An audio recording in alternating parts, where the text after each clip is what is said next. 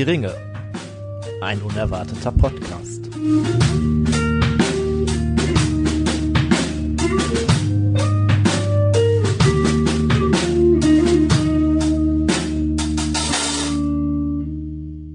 Hallo und herzlich willkommen zu einer neuen Folge Hör die Ringe, ein unerwarteter Podcast. Heute erwartet euch einiges, ein komplexes Thema. Dazu haben wir schon eine Folge rausgehauen zu diesem Zeitpunkt. Vielleicht zwei, mal sehen. Ähm, mit Special Guest und äh, mit äh, allerlei interessanten Sachen zum Verköstigen. Und ich würde sagen, damit fangen wir auch direkt an. Übrigens, äh, alle, an alle Zuhörer da draußen, willkommen in der Verkostungsabteilung von Hör die Ringe. ich würde gerne mal wissen wollen, wie euch der Rosmarin Minze schmeckt. Ja, dann nehmen wir doch den. Das ist der, der, warte, gebe ich dir. Ja, Tim ist Ja, das ist eines meiner ältesten Flaschen. Dieser, dieser Met ist zwei Jahre alt. zwei Jahre alter Met. Ich weiß selber nicht, wie der schmeckt, weil ich habe nur noch eine Flasche hier und ich möchte die jetzt ungern aufmachen. Ich werde dir gleich sagen, wie der schmeckt. Aber ursprünglich hast du den mal probiert, nehme ich an. Ja, ursprünglich habe ich den selbstverständlich häufiger probiert, aber wie das manchmal so ist bei gewissen Mets, äh, der ist dann zu lecker und irgendwann hat man dann nichts mehr zum Probieren, sondern nur noch die verschlossenen Flaschen und dann, nee, wegen jetzt eine ganze Flasche öffnen ist auch blöd. Der riecht, Das stimmt wohl. der riecht sehr wohltuend. Vor allem bin ich gespannt, ob man auch merkt, dass er noch Alkohol hat. Weil bei einigen Metsorten, die, die ich mal so nach anderthalb, zwei Jahren probiert habe, da hat man das gar nicht mehr so geschmeckt. Aber wenn ich dann den Alkoholgehalt gemessen hatte, dann war der immer noch bei 10, 12 Prozent. Oh, der ist ja riecht jetzt auch nicht lecker. dann so schlimm, ne? Ah, der riecht wunderbar. Mm. Oh, lecker. Das war jetzt aber nicht der, wo Steffen meinte, der schmeckt nach Hustensaft, ne? Weil Doch, das ich ist gar der. nicht. Echt? Das, Das ist, ist der, der. aber der Ah, schmeckt nicht nach Das Hustensaft. schmeckt überhaupt nicht nach Der Hustensaft. schmeckt das schmeckt nicht nach Hustensaft. Eher nach, ähm, also Mhm. ja, Minze, aber es ist eine geile Kombi. Äh, Oh, der zergeht richtig. Der ist wirklich lecker. Also jetzt finde ich ihn richtig lecker. Vielleicht war der, war der Zeitpunkt ein, ein falscher gewählt, als wir darüber gesprochen haben. Ähm ja, die Minze ist sehr dezent im Hintergrund, aber der, der, der Rosmarin, der knallt wirklich richtig gut rein. Den kann man richtig gut schmecken. Ich kriege von den Seiten auch schon äh, sehr freudige, nickende äh, Zustimmung dazu. Hat natürlich auch seinen Sinn, dass Minze nicht so da reinschmeckt, weil Minze als Gewürz hat ein sehr großes Problem. Egal, wo du Minze voll nachher reinschmeißt, das übertüncht fast alles, wenn du zu viel reinmachst. Dann Mm. schmeckst du die anderen Kräuter und die anderen Nuancen nicht mehr. Also ich glaube, Aber die Minze kommt da total geil unterstützend durch.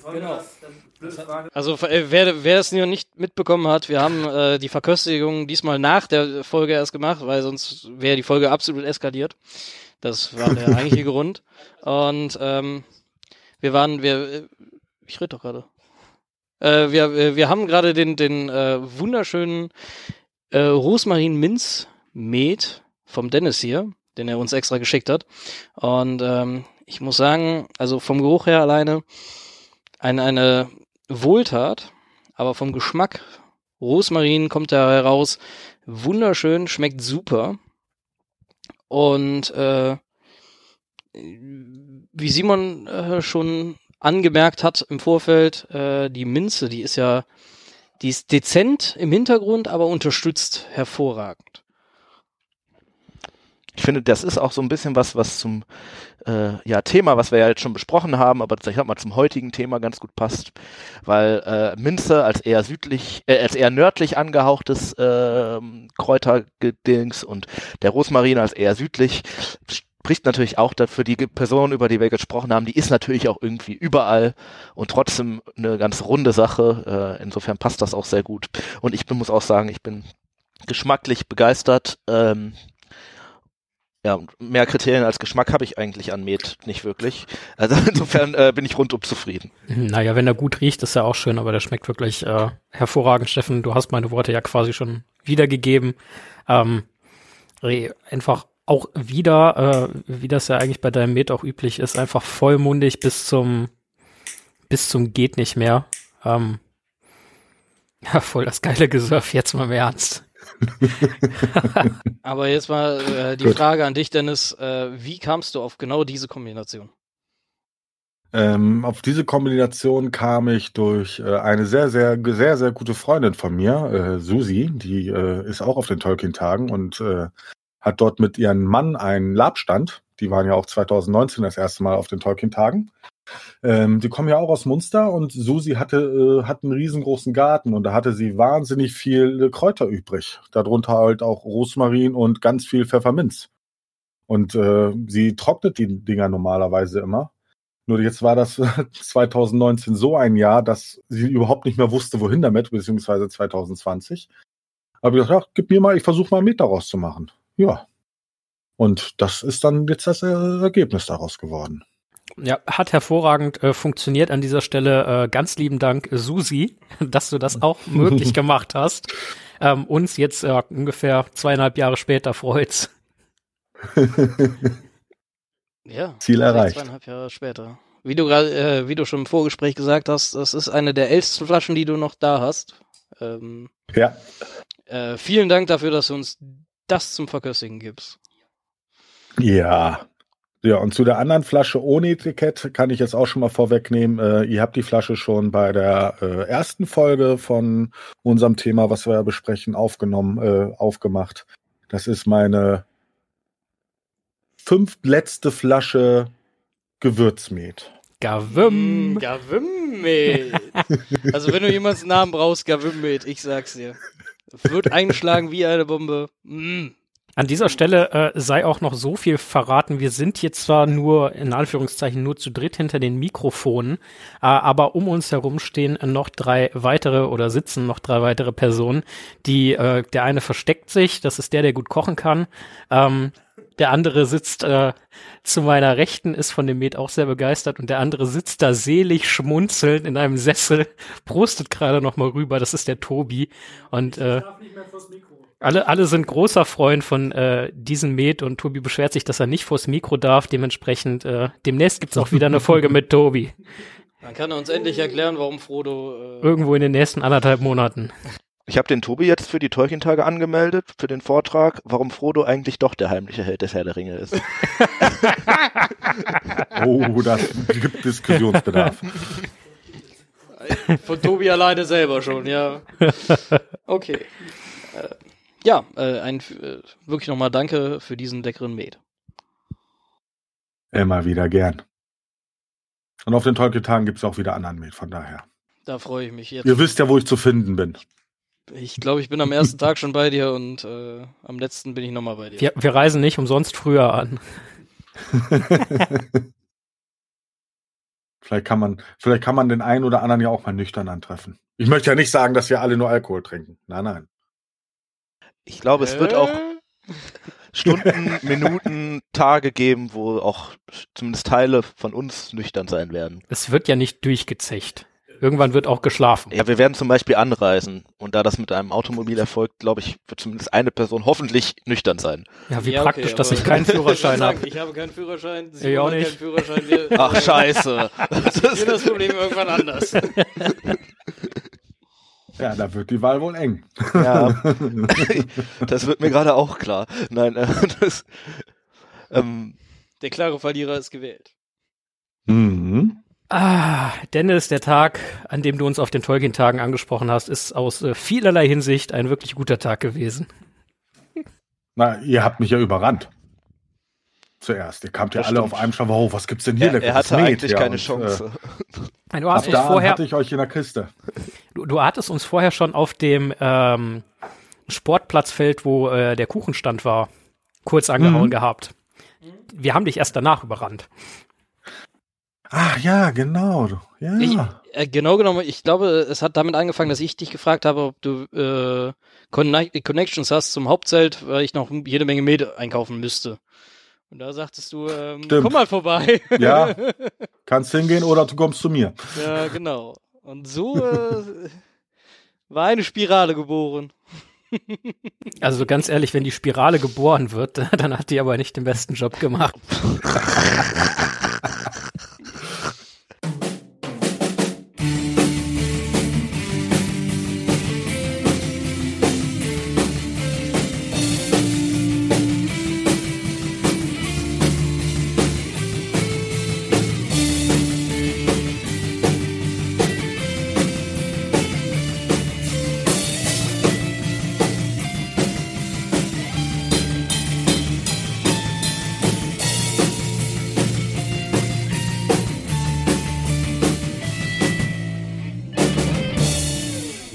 und alt im Spinnenwald. So, ihr Lieben, wir hatten ja beim letzten Mal in etwa Ende zweiten Zeitalters geendet. Allerdings haben wir uns noch nicht so wirklich über das letzte Bündnis unterhalten, großartig. So, Sauron kommt ja zurück nach Mittelerde und äh, baut direkt wieder Truppen und stürzt sich direkt wieder in den Krieg. Und der geht ja über einige Jahre und in einem letzten Bündnis zwischen Elben und Menschen angeführt vom Hochkönig Gilgalad auf der elbischen Seite und dem König der Numenora, dann äh, Elendil, äh, wird die Schlacht vom Schicksalsberg geschlagen und äh, die machen dem armen Sauron den, den Finger kaputt. Der Eigentlich, Finger ist ja schon noch intakt, der ist halt ab. Eigentlich ja sowas wie eine mittelschwere Tragödie, je nach Perspektive, oder? Hm. Also wir werden da jetzt gleich einmal drüber sprechen, wie das dann genau ist, aber ich glaube, dass für Sauron das natürlich schon irgendwie in gewisser Weise eine Schwächung ist, könnte man schon so sagen. Für den Rest der Welt, ah, da lässt sich jetzt natürlich immer wieder drüber streiten. Also das hm? Also, was ich mir denke, ist, er, er kommt halt wieder und fängt direkt an weiter rum zu mobben und zu kriegen und alles Mögliche. Hätte er dieses letzte Bündnis nicht irgendwie kommen sehen müssen oder hat er sich einfach gedacht, nee, ich mach die jetzt der Reihe nach platt und dann leisteten halt einige Widerstand. Was, was war Saurons Gedankengang dabei? Ich glaube schon, dass das auch ein Stück Arroganz sein kann. Von wegen, die Elben hat er ja schon mal geschafft. Ähm, warum sollte er sie nicht nochmal schaffen? Und wie viel von den Numenoran tatsächlich über ist, weiß er ja wahrscheinlich gar nicht so richtig. Also er geht ja so ein bisschen davon aus, die Insel ist untergegangen. Klar, ein bisschen was ist davon noch über, aber ja, viel wahrscheinlich auch nicht. Und das ist wahrscheinlich so sein Gedankengang dann so. Und am Ende stellt sich natürlich auch so ein bisschen die Frage, was, worauf soll er warten? Ne? Er ist ja dann doch auf, immer noch auf einem sehr hohen Machtlevel. Er hat viele Follower sozusagen. Ähm, und dann, warum soll er warten, bis er die verliert? Also eigentlich ist der Zeitpunkt für Sauron da quasi Krieg anzufangen sehr günstig, würde ich. Du meinst immer, wenn ein, sagen wir mal zum Beispiel ein Influencer in Mittelerde äh, eine gute Zahl von Followern hat und irgendjemand anderes droht da irgendwie vielleicht die Oberhand zum Gewinnen, fängt er halt so ein Beef an? Also, ich finde den Vergleich interessant. Also würde würd ich es vielleicht sagen, ja. Also ich glaube, das oh Gott, Storytime mit Sauron. Sauron könnte unseren Instagram-Kanal übernehmen. Ich, ich überlege mir gerade, wie das so ausgesehen hätte. Irgendwie so ein, so ein Social Media Battle zwischen Gegalad und Sauron und Elendil so. Ja gut, aber für Gegalad wissen wir, muss ja jemand die Texte schreiben. Na, Prinzessin, schönen Ring hast du da. Ja, so wird es gewesen sein. Komm, komm in meine Gruppe. Aber guck mal hier. Verteile Ringe. Ich habe eine total coole Krone. Die ist viel besser als ein Ring. Aber um auf deine Frage zurückzukommen, also ich würde schon sagen, dass es eigentlich am hauptsächlich ist es ja zum einen Arroganz, aber zum anderen halt auch, worauf soll er denn warten? Also äh, es gibt schon berechtigte Gründe, da loszuschlagen, wenn man die Elben und Menschen und so loswerden soll. Weil warum solltest du warten, bis die wieder stärker werden? Die Numenora sind ja die, die da sind, werden eher stärker und was mit den Elben ist, weiß er gar nicht so richtig. Er muss ja davon ausgehen, dass äh, die auch stärker geworden sind in der Zeit, wo er nicht da war, schätze ich mal. Ja, insofern, worauf warten? Ja. Also er hat ja auch schon äh, einige Schlachten im Vorfeld gewonnen. Also das ist ja jetzt nicht, ne, dass das von heute auf morgen plötzlich anfängt. Aber Könnt ihr euch vorstellen, dass ähm, dass das auch einfach wirklich das Zusammenspiel war aus also Tim, du hattest das angesprochen, so ja, die Elben hat er ja schon mal geschafft und die Numenora sind halt eigentlich mitsamt der Insel untergegangen. Mhm. Äh, und es sind halt auch ein paar, die in Mittelerde gesiedelt haben oder die Flucht äh, geschafft haben da, dass er sich gesagt hat, ey, ganz ehrlich, komm, ich hab den Ring, ich äh, fick die eh alle. Ich fick sie alle. Hm. Glaube, das, das glaube ich persönlich nicht, nicht, nicht so ganz. Man, man darf auch nicht vergessen, die äh, Schlacht vor äh, Moranon war ja schon einige Jährchen im Gange, bevor Sauron gesagt hat, ey, sind meine Untertanen, die Orks, zu nichts fähig? Äh, was machen die da so elendig lange gegen die restlichen kleinen Völkchen, die noch da sind? Und dann ist er mal, wie jeder gute Chef, mal mit vor die Tür gegangen und Wahrscheinlich Ja. wirklich mit den Worten, alles muss man selber machen. Alles muss man selber machen. Jetzt geh ich mal gucken, komm. Here we Und go. hat er leider ein bisschen Pech gehabt. Würde ich mal sagen. Er ist gestolpert über einen Stein, das er mit seiner Hand nicht mehr schützen konnte. Ähm, so sehe ich das Der, gerne. der Stein wurde bösartig dahingelegt wahrscheinlich. Ja, Vielleicht genau. doch ein Hobbit, der ihn dahin gerollt hat. Ich würde, würde auch noch sagen, dass ihn ein Troll vorher da hingeschmissen hat, weil er irgendwelche Numenorer erwischen wollte. Und ja, Sauron hat den Stein nicht gesehen, aber ja, wie du es machst, machst du es falsch. Das ist halt, das ist halt der Klassiker, so du schneidest dich in der Firma am Papier, so ein normaler heute noch Arbeitsunfall halt und danach ist auf, jemand, auf einmal jemand anderes Chef. So. Also ich glaube schon, dass man das als Arbeitsunfall zählen kann. Sauron war ganz klar im Einsatz. Das ist schon im Zusammenhang mit seiner Arbeit da zu sehen. Wobei Ob ich die mich WG schon, das auch nimmt? schon Ich frage, weiß halt nicht, ob es eine BG für dunkle Herrscher gibt, aber das, vor allem hätte die ja selber einrichten müssen. So, es ist, Ja, ich glaube ja. ja nicht, dass da der Oberorg-Verwalter zum Beispiel war und gesagt hat, so pass mal auf, lieber dunkler Herrscher und äh, Sauron mein Großmeister, aber du musst das Ding hier auch noch unterschreiben. ich kenne mich Ich da ehrlich gesagt auch nicht so aus, vor. aber ich glaube, ich, schon mal was von Arbeitsschutz gehört. ich weiß halt nicht, wie sehr diese ganzen Gesetze so in so Kriegsfällen gelten. Weil, also ich, ich, ich, ich bin jetzt kein Soldat, aber ich würde, könnte mir vorstellen, dass das bei denen nicht so anbringbar Ich ist. stell mir das vor, wie jemand in die Firma reinkommt, so wir sind jetzt im Krieg, das heißt Arbeitsschutz gilt jetzt nicht mehr. Versicherung ist auch gestrichen. Aber ich, äh, also Sag mal, ich, ich hänge noch ein Wir bisschen an kennen dem gar Ort. keine Zeit ohne Krieg. Hä? genau. Was ist das? Zeit ohne Krieg. Ja, Aber ich stelle mir das halt wirklich vor, wie da permanent so ein Ork neben seinem Schreibtisch steht. So, hier, mein Herr, äh, hier fehlt noch die Unterschrift. Hier müssen sie auch nochmal unterschreiben. Gehälter ja, sind auch der Versicherungsschutz. Ei, ei, ei, ei, ei. Wir sollten den Krieg ausrufen, dann haben wir das Problem nicht mehr. Und das ist hier der Zettel für den Datenschutz, dass wir ihre Daten weitergeben dürfen an Sauron. Der läuft dann so durch die Truppen. Vielleicht auch bei den Gegnern mal vorbei. Dürfen wir euch auch in unsere Bücher schreiben? So, jeder, der jetzt an dieser Schlacht teilnimmt, muss sich jetzt einen gelben Punkt drauf machen, weil falls das mal gefilmt wird oder ähnliches, dann müssen wir genau diese Person retuschieren, dass man sie nicht Das erkennt. ist gar nicht schlecht. Ich hoffe, Peter Jackson hat das berücksichtigt, als er da gefilmt hat. Vielleicht wollten das- die alle gar nicht gefilmt werden. oh Gott. Also ich denke, bevor wir hier wieder zum konstruktiven Diskurs zurückkehren, ähm, hätte, ich tatsächlich äh, noch einen kleinen Abschweifler dabei. Ähm, und zwar, äh, ich, ich weiß nicht, Dennis, ob wir heute die Möglichkeit haben, nochmal mit äh, Ungol Kondir zu reden. Aber ich kann mir vorstellen, so, so- also wir haben ja die orkische Perspektive wirklich gerne bei uns, weil wir stehen ja hier auch wirklich für Vielfalt bis zur Absurdität. Ähm, Lass das Ungurkonde nicht hören. also, äh, die- da- ich meinte doch nicht, ich meinte eher so Tim, mich, Steffen, also die üblichen Verdächtigen. Absurden. Ja. ähm, ja, kannst du Ungol Kondir vielleicht einfach mal fragen, wie das so aussieht? Gibt es bei den Orks vielleicht auch einfach eine Gewerkschaft? Moment mal ganz kurz. Ungol, bist du da? Hallo? Was ist denn jetzt schon wieder los hier?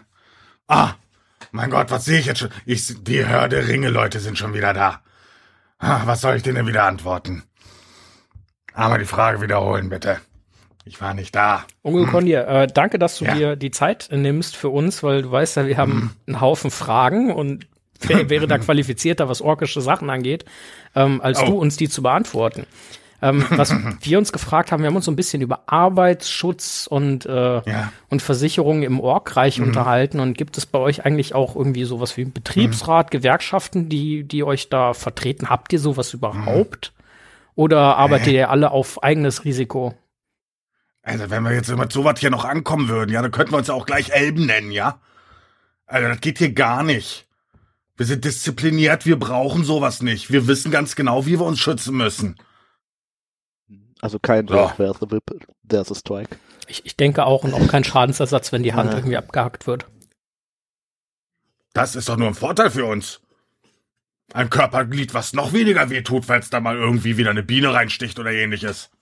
Ja, das müsste auch mal von diesem Standpunkt aus so sehen. Gibt es in Mordor wirklich? Alles, was wir nicht mehr am Körper haben, kann uns auch später nicht mehr wehtun. Deswegen hacken die auch so gern anderen Leuten Körperteile ab. Das ist Ja, nur aus reinem Das äh, ist, das ist äh, Hilfe, Gutherzigkeit. was Also die Logik Ja. dahinter ist bestechend bis abstechend. Ähm, Aber ihr habt wieder was gelernt. Auf in jeden der Fall. Besten, besten Dank für deinen äh, Einblick. Wenn du uns den Dennis wieder zurückgeben würdest, äh, wären wir dir Nee, nee, äh, nee, zu nee, Dank. nee, Dennis ist gerade nicht da. Ich bin jetzt den ganzen Abend hier. Da müssen wir so weitermachen. Dann machen wir einfach äh, so weiter. Wir haben gesagt, wir wollen wieder zurück zu einem äh, konstruktiven äh, Diskurs nach der Expertenmeinung. Das war jetzt dein Part. Und äh, da geht es weiter. Also die Schlacht des letzten Bündnisses ist ja quasi dann wirklich äh, vor den Hängen des Schicksalsberges, aber davor herrschte ja eine ganze Zeit lang Krieg. Aber dadurch, dass ja die Truppen des letzten Bündnisses, also die Elben und Menschen, dann letzten Endes in Mordor drinstehen, ähm, Wäre es da an Saurons Stelle nicht vielleicht tatsächlich klüger gewesen, einfach zu sagen, so, nee, ich verdufte jetzt hier auf die eine oder andere Art und Weise? Oder, weil, wenn man so lange Krieg führt und am Ende steht der aus seiner Sicht Feind in seinem Wohnzimmer drin, ist dann nicht der, also ist er da auch so, ja, ich kämpfe jetzt bis zum, bis zum letzten Ork und bis zum letzten Finger und bis zum letzten Ring? Oder ist das nicht eher so eine Sache, wo du dir denkst, nach komm, hier irgendwie x Jahre im Exil habe ich schon gehabt, das mache ich einfach nochmal? Ich denke, er geht eher davon aus, dass er gewinnt, wenn er äh, rauskommt. Und dass er da jetzt verliert, ist ja eher auch, ein- also was heißt Das war Zufall, nicht Teil aber des Plans. Ne? war nicht Teil des Plans, würde ich auch so sagen. Und daher ähm, geht er eigentlich davon aus, dass er diese Belagerung beenden kann. Also Und er hat den Ring. das ist ja der er Gedanke. Einer der mächtigsten oder der mächtigste Spieler auf dem Feld. Und er hat ja immer noch, also ist ja nicht so, als ob er da komplett, das ist ja jetzt nicht Berlin 45 oder sowas. Also, sondern das ist äh, wirklich ja eine ne, ne Pari-Situation fast eher, ne? Deswegen dauert ja die Belagerung so lange. Äh, um, Ja, und wenn der Stein nicht da gewesen wäre, hätte er auch gesiegt. So einfach ist das. Richtig. Immer diese Steine. Böse, ne? Sag mal, Ungol, stimmt das denn mit dem Stein, die Story? Ja, selbstverständlich doch. Ich habe ich hab im Internet was anderes gelesen. Ach, das ist alles nur Haarspalterei und, und, und äh, Fake News. Das, das stimmt gar nicht. Er ist gestolpert, eindeutig. Das sieht man sogar. Das hat Peter Jackson in seinen Verfilmungen sogar richtig schön gezeigt. Man sieht sogar, wie er so leicht nach vorne kippt. Leider hat er die Nahaufnahme vom Stein vergessen zu machen. er wollte sich nur Aber- festhalten. Aber jetzt muss ich mich fragen, warum haben die äh, Menschen und die Elben dann nicht diesen Stein ausgegraben und ihn äh, zum wahren Helden ernannt? Menschen sind Idioten. Ah, okay. Elben auch. Ey, ich brauche ich brauch hier nur zugucken und er gibt euch schon die richtigen Antworten. Das gefällt mir. Macht weiter so. Also wären da Zwerge bei gewesen, die hätten den, den Stein ausgegraben und dann hätten sie erstmal äh, einen Tisch draus gesungen, gemacht.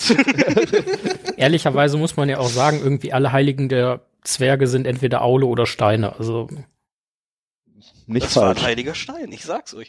War das die Rache von Aule? War es die Rache von Aule, dass er diesen Stein da platziert hat?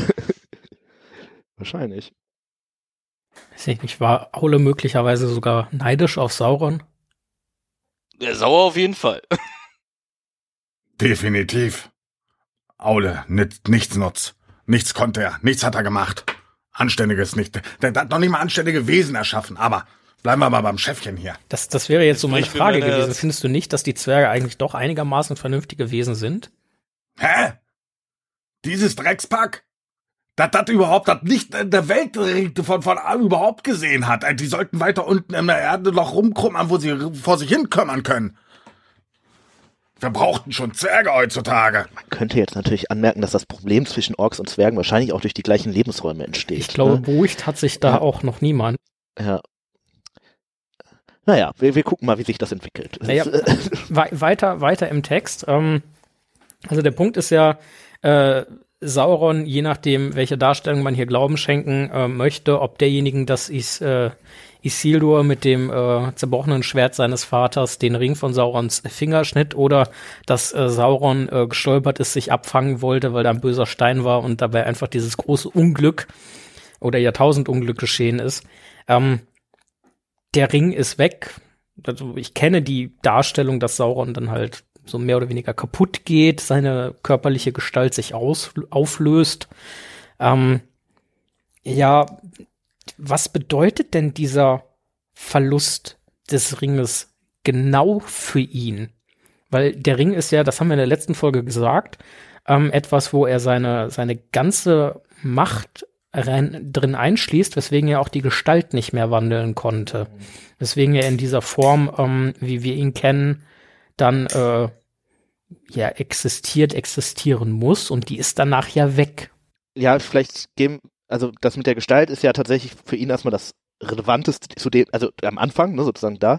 Er verliert seine letzte körperliche Gestalt, weil ähm, also ich zumindest habe das immer eher so verstanden, dass der Verlust des Gestaltwandelns eher weniger durch das Schmieden des Ringes passiert ist, sondern vor allem durch äh, das, was dann auf Numenor passiert. Er geht unter, ne, kann sich irgendwie noch so gerade retten, aber es gibt da ja auch ein paar Texte, wo dann wirklich drin steht, ab da kann er wirklich nur noch so böser Herrscher und so weiter und diese ganzen, was ja eigentlich mal sein großer Trumpf war, dieses ganze, ich kann alle täuschen und gehe hier als Anatar und so. Die Vielseitigkeit äh, des Futsch. Genau, die ist, ist dann weg und diese letzte Gestalt verliert er halt dann auch durch den Ring, weil der Ring ihm natürlich auch irgendwie ermöglicht hat, diesen ganzen Untergang irgendwie vernünftig zu überstehen und auch überhaupt zurückzukommen in der jetzt mal bösen Gestalt so von der Art und Weise her. Daher ist das eigentlich so seine letzte Gestalt, die er da verliert und das ist natürlich erstmal doof. Ohne Gestalt ist es, hast du weniger Autorität als als als böser Herrscher. Und ich denke mal, er wird auch insofern einen großen Teil seiner Macht verlieren, dass er halt wahrscheinlich die Kontrolle über die Nazgul zu dem Zeitpunkt verliert. Spekulationsfragezeichen könnte gut sein. Äh, ähm, und äh, anscheinend folgen die Orks ihm ja auch nicht mehr, weil mit dem Zerstören des Rings ist ja erstmal diese Schlacht anscheinend auch gewonnen. Könnte natürlich auch ein psychologischer Effekt sein. Äh, Herrscher ja, weg, so. Zuerst würde ich aber auch mal sagen, man, man, man sollte aber auch nicht vergessen, auch äh, nachdem der ja, Ring nun weg war, er eigentlich äh, nicht mehr in der Lage war, richtige körperliche Gestalt äh, auf sich zu nehmen, geisterte er ja trotzdem noch mehrere Jahrhunderte lang durch Mittelerde, bis er dann äh, nach äh, Dol Guldur gekommen ist und dort langsam so wieder so ein bisschen seine Kräfte erreicht, also aufgebaut hat. Da haben ja trotzdem noch die Nazguls für ihn mitgearbeitet und auch Ork-Scharen, äh, um diesen einen Ring noch, seinen Ring wiederzufinden. Über tausende von Jahren. Das, das ist ein ausgesprochen guter Punkt. Ähm, ja, es kann nicht endgültig sein. Es muss irgendwie so sein, dass er das vielleicht etwas einbüßt, aber dann langsam danach ja wieder gewinnen kann. Das heißt, es kann nicht der komplette, komplette Verlust sein. Also. Ja, weil die Sache ist ja auch danach auch, Entschuldigung, wenn ich nochmal ganz kurz, kurz, kurz einbreche. Ähm, Immer reingrätschen, äh, kein Problem. äh, in der Zeit, wo er in Dol Guldur war, hat er sich ja auch durch äh, die Nazguls, beziehungsweise Peter Jackson sagt ja immer so schön in Nekromanten, den, den er da, dort darstellt, äh, ja auch die Zwergenringe sich wieder beschafft. Also auch wieder so Macht, die er in die Zwergenringe mit eingebracht hat von sich, wieder aufgenommen dadurch, dass er sich die Zwergenringe wiedergeholt hat. Das ist natürlich ein total äh, interessanter Gedanke, dass die Zwergenringe ihm vielleicht auch einfach ermöglichen, mehr also weltliche Macht sozusagen wieder zu er erlangen. Wieder ne? aufzunehmen. Ja. Genau, bis ja dann der Weiße Rat dann dahinter kommt, dass da was Komisches in Dolgodur kommt und ihn, die ihn dann vertrieben haben, wieder, dass er nach Mordor äh, äh, zurückgeflüchtet ist, wo er eigentlich sowieso die ganze Zeit hin wollte aber er halt die, die, die, die Kraft dafür noch nicht hatte, nach, nach Mordor zu gehen. Also du hast jetzt ungefähr 27,3 Punkte äh, angesprochen, die ich auf meinem Konzeptzettel vor mir habe. Das tut ähm, mir so wahnsinnig leid und ich kenne diesen Zettel noch nicht mal. Ich glaube, dass ich dir mindestens eins davon glaube, aber ich habe einen guten Teil, ich glaube dir beides. ähm, ähm, ich würde würd tatsächlich gerne noch mal ganz kurz bei dem Punkt bleiben, so was dieser Verlust des Ringes bedeutet und das äh, mit drei nachfolgenden Ereignissen, auch wenn sie echt eine ganze Zeit zum Teil später passieren, ähm, verknüpfen. So, körperliche Gestalt ist weg, ist futsch, haben wir gesagt. Ähm, Isildur nimmt den Ring. Er wird dann von äh, Orks böse zusammengehauen später und äh, der Ring verduftet und sucht nach seinem Meister. Also eine gewisse, gewisse Anziehung war ja noch gegeben und der Ring war dann Ewigkeiten im Anduin. Aber nochmal zu, ich glaube, Tim hatte das gesagt, verliert er auch die Kontrolle über die Nazgul. Was passiert eigentlich mit den Nazgul? Was können die Nazgul machen? Weil die ja auch so ein Stück weit an seine Existenz und dementsprechend an die Existenz und, und Macht des Ringes gekoppelt sind. Und was du gesagt hast, danach, Sauron war eher erstmal schwächer, ist dann irgendwann nach Dol Guldur gegangen und hat unter anderem dann nach den Zwergenringen geschaut, um dann vielleicht auch da noch mal ein bisschen Macht zurückzubekommen. Da ist ja eine riesen Zeitspanne dazwischen. Und wir wissen ja zumindest von einem der Nazgul, dass er in der Zeit so ein bisschen sein eigenes Ding gemacht hat, nämlich der Hexenkönig von Angmar. Ähm, ist das auch unter der Kontrolle Saurons mehr oder weniger geschehen oder haben sich die Nazgul vielleicht doch so ein Stück weit verselbstständigt? Wie, wie können wir das einschätzen? Ich würde zumindest mal von vorauseilendem Gehorsam ausgehen, ehrlich gesagt. Ich glaube nicht, dass die das auf eigene Rechnung machen, sondern eher wirklich als Vorbereitung für Saurons, ähm, Saurons Rückkehr. Ich denke, was wir ja schon sehen, ist, dass die Macht der Nazgul ganz stark an Saurons Macht gekoppelt ist. Also wenn der wieder bigger wird und Ende des dritten Zeitalters wieder wirklich ein richtig großer ist, sind die ja auch deutlich stärker, als es vorher sind. Das ist ja sogar im Laufe des ganzen Herrn der Ringe schon so. Am, Im Auenland sind die ja auch schon sehr be beunruhigend und so weiter, aber nicht das, was die am Ende sind. Ne? Man muss sich ja vorstellen, da kommen fünf Nazgul und Aragorn wedelt mal einmal mit dem glühenden Stock und dann das, sind die alle weg äh, auf der Wetterspitze und später äh, haben die, sind die ja ganz anders. Irgendwie der Hexenkönig ist der große Gegner in der Schlacht von Minas Tirith. Also insofern scheint die Macht schon an die gekoppelt zu sein. Und wenn man sich das vorstellt, fällt es schwer, sich vorzustellen, warum die Nazgul auf einmal jetzt auf eigene Rechnung arbeiten sollten.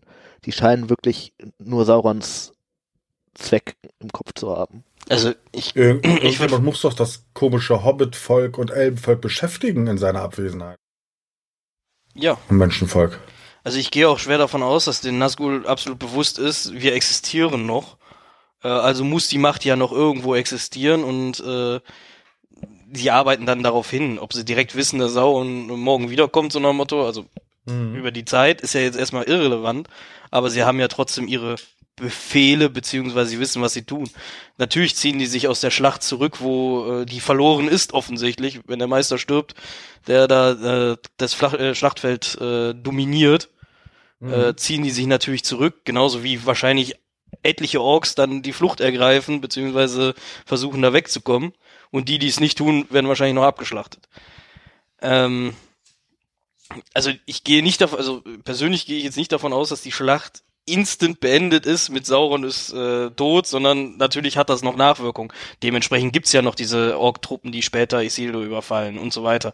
Also es, sie, sie versprengen sich. Äh, der, der, der, der, der, der, der Kommandoposten fehlt sozusagen. Genau. Ne? Ist, ja. Hm. Der Befehlsgeber ist erstmal weg und die Nazgul ziehen sich wahrscheinlich zurück im äh, Sinne von, wir, wir saven jetzt unsere Macht irgendwo. Wohin genau, das weiß ich jetzt auch nicht. Äh, aber ne Spekulation, ne? ne? Ich denke mal, irgendwo im Osten werden die Ja, genau. Die, die haben sich wahrscheinlich auch aufgeteilt. Die werden nicht äh, alle zusammengeblieben sein.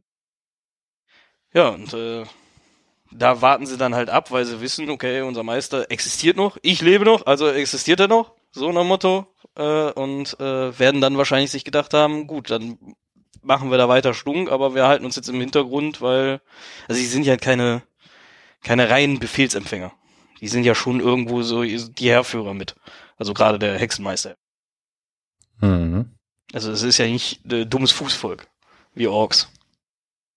Na, na, na. Ich glaube, ich glaube, das war die Rache für das Zwergenbashing.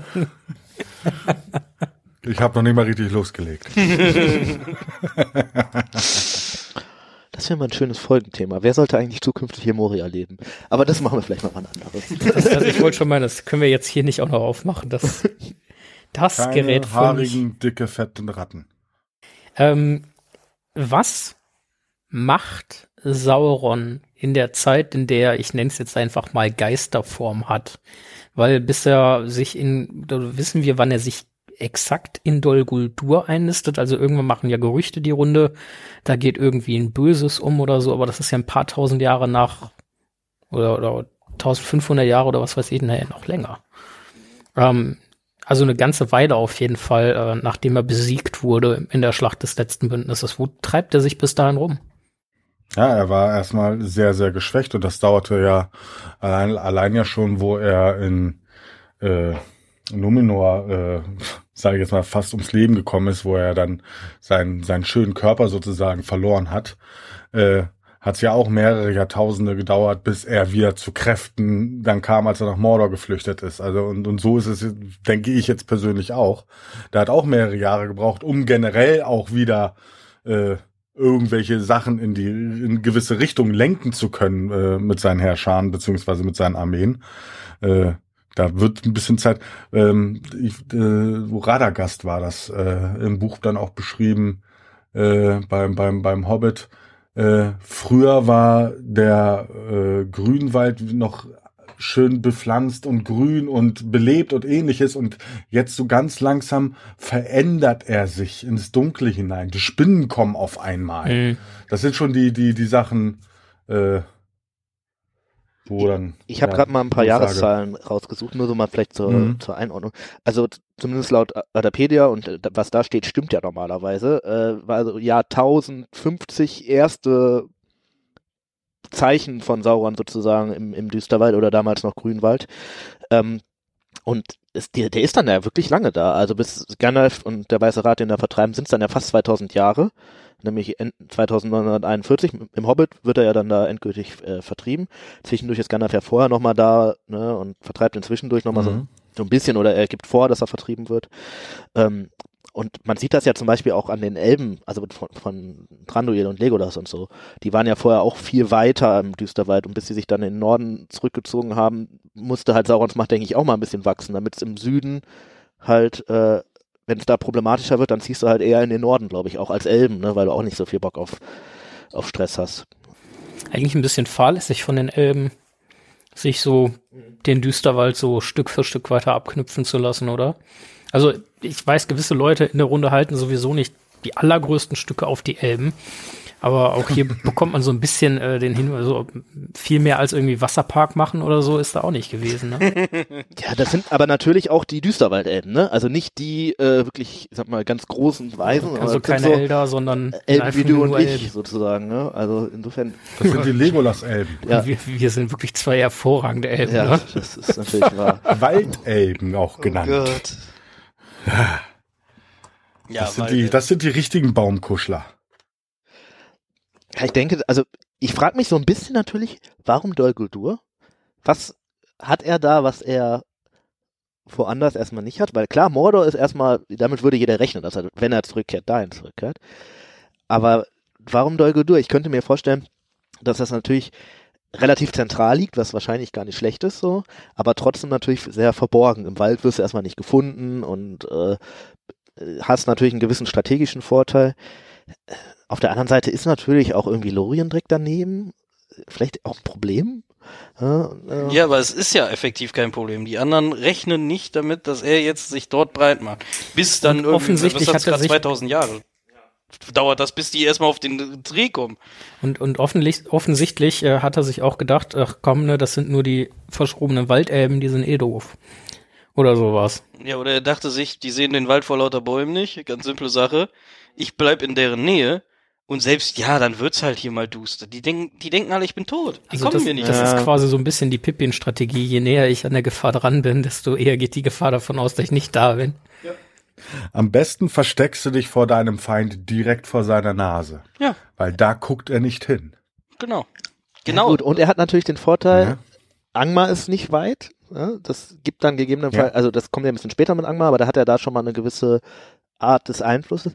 Und natürlich auch die Ostlinge sind nicht ganz, also irgendwie hat er da noch ein gewisses mhm. ähm, gewisses hin. Du ne? meinst, er hat noch einen Fluchtkorridor nach Osten? Ja, im Prinzip ja. Ne? Also klar, da leben noch ein paar Menschen zu der Zeit, muss man auch sagen, aber das sind halt so verstreut lebende Menschen, die nicht so wirklich organisiert sind. Wahrscheinlich nicht die größte Bedrohung. Ich, aber, aber trotzdem so dieser Punkt, warum Dol Guldur, warum nicht irgendwie direkt in den Osten oder in die Südlande? Ich glaube, weil es ihm wichtig ist, dass er Teil des Geschehens bleibt. Also, ne, er, er hat ja auch seine Erfolge trotzdem. Er und er will ja wissen, Wald. was die anderen machen. Genau, er ja, weiß, ja. was die anderen machen. Er ist vor Ort. Er, er vertreibt die Waldelben äh, stückweise, weil die blöd sind und nicht raffen, dass er es ist. Also so, ne, nach dem Motto. Ähm, und also er hat ja seine Erfolge durchaus. Das kann man ihm nicht absprechen. Ähm, Und ich denke, da- das ist tatsächlich strategisch ganz klug. Also, ja, wie schon gesagt, ne, direkt vor der Nase, da guckt er nicht hin. Ja, gut, da kommen ein paar Spinnen, die sind jetzt ein bisschen aggro. Ja, mein Gott. Äh, da gehen wir halt mal weg. Aber das kannst du halt auch gut tarnen, ne? Also, dass im Wald so Mhm. Spinnen auftauchen, das Ja. ist ja jetzt nicht so, dass jeder denken wird, Alter, was ist denn hier los? Ja. Das kann ja mal passieren Mhm. irgendwie. Also, er geht ja gar nicht so krass mit Orks oder so davor, sondern er Nee. nimmt da ja eher so die Tiere in seinen, seinen Dienst. Und was parallel ja im Osten passiert, wissen wir ja genau genommen nicht. Also wahrscheinlich, vielleicht hat er da auch schon andere Dinge äh, noch am Laufen, ja. äh, weil er sich halt offensichtlich schon vorbereitet, irgendwann wieder Mhm. nach Mordor zurückzufliehen. Ähm, aber an für sich ist, äh, ist das ja die optimale Strategie, wenn man es so betrachtet für ihn. Also so nach dem Motto, im Osten und im Süden habe ich sowieso Menschen, die mir gewogen sind, dann kann ich auch jetzt nah bei meinen Feinden sein, deren Land nach und nach verderben und äh, auch hier aus dem Verborgenen zu Kräften kommen. Und der Punkt, Dennis, du hattest das eben äh, schon mal etwas vorausgreifend angesprochen. Ähm, er macht sich ja auch auf die Suche nach den Zwergenringen. Und die sind Mhm. ja vermutlich eher da in der Nähe als Moria irgendwo ist in im der Nähe. tiefen, Ne? tiefen Osten. Ja. Moria ist in der Nähe, äh, der Erebor ist auch nicht weit weg. Ich glaube, als er das wählt, sind die noch nicht im Erebor, aber vielleicht ahnt er ja was. so krass weit weg sind die Eisenberge dann auch nicht. Eisen, graues Gebirge. Richtig. Und der, Mhm. das ist auch Zwerge im Osten sicherlich. Ne? Aber Für, für, für, um die, an die Zwergenringe ranzukommen, ist Dol Gur eigentlich, Dol, Dol, Dol Guldur eigentlich der Mittelpunkt, um von allen in die Zwergengebiete ohne Probleme hinzukommen. Und wenn wir natürlich an die anderen Ringe denken, das sind ja noch die Elbenringe, ähm, da weiß er ja nicht so wirklich, wo sie sind, aber er weiß, dass es Bruchteil gibt sicherlich.